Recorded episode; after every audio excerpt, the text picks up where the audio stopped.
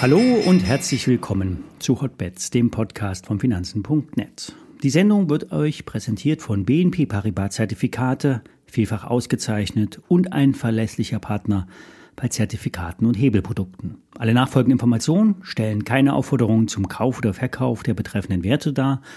Bei den besprochenen Wertpapieren handelt es sich um sehr volatile Anlagemöglichkeiten mit hohem Risiko. Dies ist keine Anlageberatung und ihr handelt auf eigenes Risiko. Ja, eine dramatische Woche liegt hinter uns. Die amerikanische Notenbank schiebt Zinssenkungen nach hinten.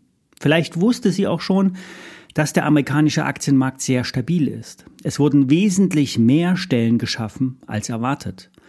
Und das Lohnwachstum schürt Inflationsdruck. Industriepreise können zwar fallen, Löhne fallen in der Regel nicht, wenn sie einmal angehoben wurden. Die US-Wirtschaft ist weiterhin sehr stabil bis robust. Einkaufsmanager-Indizes haben das belegt. Eigentlich kein Grund, die Zinsen wirklich zu senken. Die Notenbank wird es trotzdem tun, vielleicht im Mai oder im Sommer. Doch danach könnte das als Wahlkampfhilfe für den amtierenden Präsidenten Biden gewertet werden. Bei den Unternehmen haben Meta und Amazon brutal überrascht. Bei Meta wurde trotz eines wiederholten massiven Verlustes in der Virtual Reality Ecke unter dem Strich ein Milliarden US-Dollar Gewinn vermeldet. Starke Anzeigenerlöse wurden vermeldet. Vielleicht wurden ja auch Gelder von X, früher Twitter, umgeleitet. Mark Zuckerberg hat auf jeden Fall alle überrascht.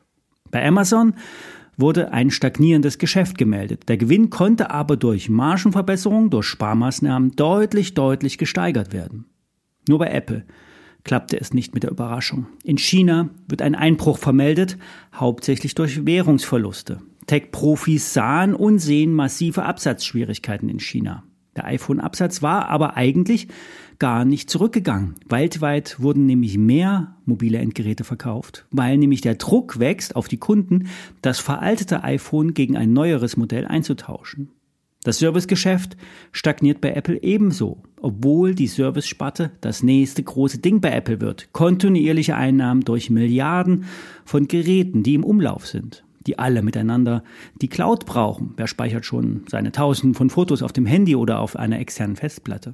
Aber auch die Umsätze mit der Cloud und den Streamingdiensten steigen aktuell nicht mehr an. Die Aktie hat die 200-Tage-Linie geküsst und sich zumindest am Freitag wieder nach oben verabschiedet. Im Gesamtmarkt scheint die Marke von 5000 Punkten im S&P 500 ein Brett zu sein, ein Touchpoint, an dem der Markt drehen könnte. Könnte muss groß geschrieben werden. Bisher hält sich der Aktienmarkt nicht an die Saisonalität.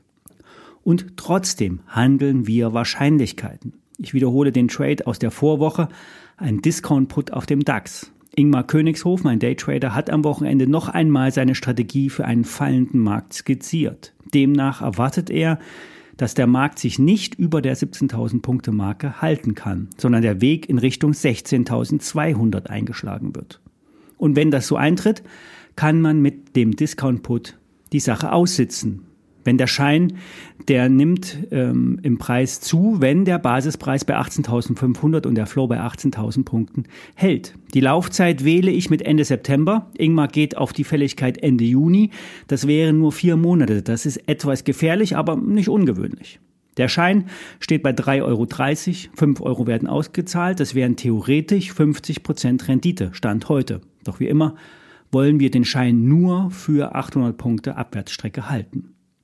Die WKN lautet Paula Emil 9, Siegfried Bertha Emil. Den Link zum Factsheet stelle ich euch wie immer in die Shownotes. Kommen wir zu Europas größtem Stahlhändler, die Klöckner. Ein sehr zyklisches und konjunkturabhängiges Geschäft hat der Stahlhändler. Und wegen der schwachen Konjunktur mussten im Herbst die vergangenen, im vergangenen Jahr die Prognosen nach unten angepasst werden. Von dem Ausverkauf hat die Aktie sich wieder erholt. Von 5 Euro ging es zuletzt auf 7 Euro zurück. Das liegt aber noch deutlich unter dem alten Übernahmeangebot von 9,75 Euro. Ein Ankerinvestor musste ein formales Angebot machen. Das war aber unter damaligen Gesichtspunkten nicht so attraktiv. Derzeit werden nur 40 Prozent vom Investor gehalten. Und dieser Anteil ist nun nicht Fisch, nicht Fleisch. Man hat keinen Mehrwert, keine, ähm, keine Mehrheit der Stimmrechte zum Beispiel. Und lange hat sich der Vorstand auch gegen radikale Veränderungen gewehrt. Doch zuletzt wurde der Verkauf einiger europäischer Aktivitäten angekündigt. Es wird auch äh, nicht mit einer schnellen Erholung im, in Europa gerechnet. Doch in den USA wächst die Wirtschaft weiterhin überraschend stark. Und dort hat Klöckner nicht nur seinen größten Markt, gerade wurde auch in Nordamerika eine Übernahme getätigt und somit das Geschäft auch weiter ausgebaut. Entscheidend wird das taktische Verhalten des industriellen Friedhelm Loh sein. Ihm wird ähm, mit seiner zugerechneten Beteiligungsgesellschaft der nächste Schritt äh, zugerechnet. Insider aus der Nebenwerteecke gehen davon aus, weil nämlich bald die Sperrfrist abläuft, äh, dass es ein weiteres Angebot gibt. Und Beobachter halten es für möglich, dass Friedhelm Loh zusammen mit anderen Investoren Anlauf nimmt, um die Klöckner ganz zu übernehmen. Dann könnte bisher unentdecktes ähm, Value gehoben werden. Isoliert betrachtet dürfte nämlich beispielsweise das US-Geschäft mehr wert sein, als der gesamte Konzern heute an der Börse bewertet. Ich bin in die Aktie investiert, ich habe daher einen Interessenskonflikt, ich muss euch darauf hinweisen.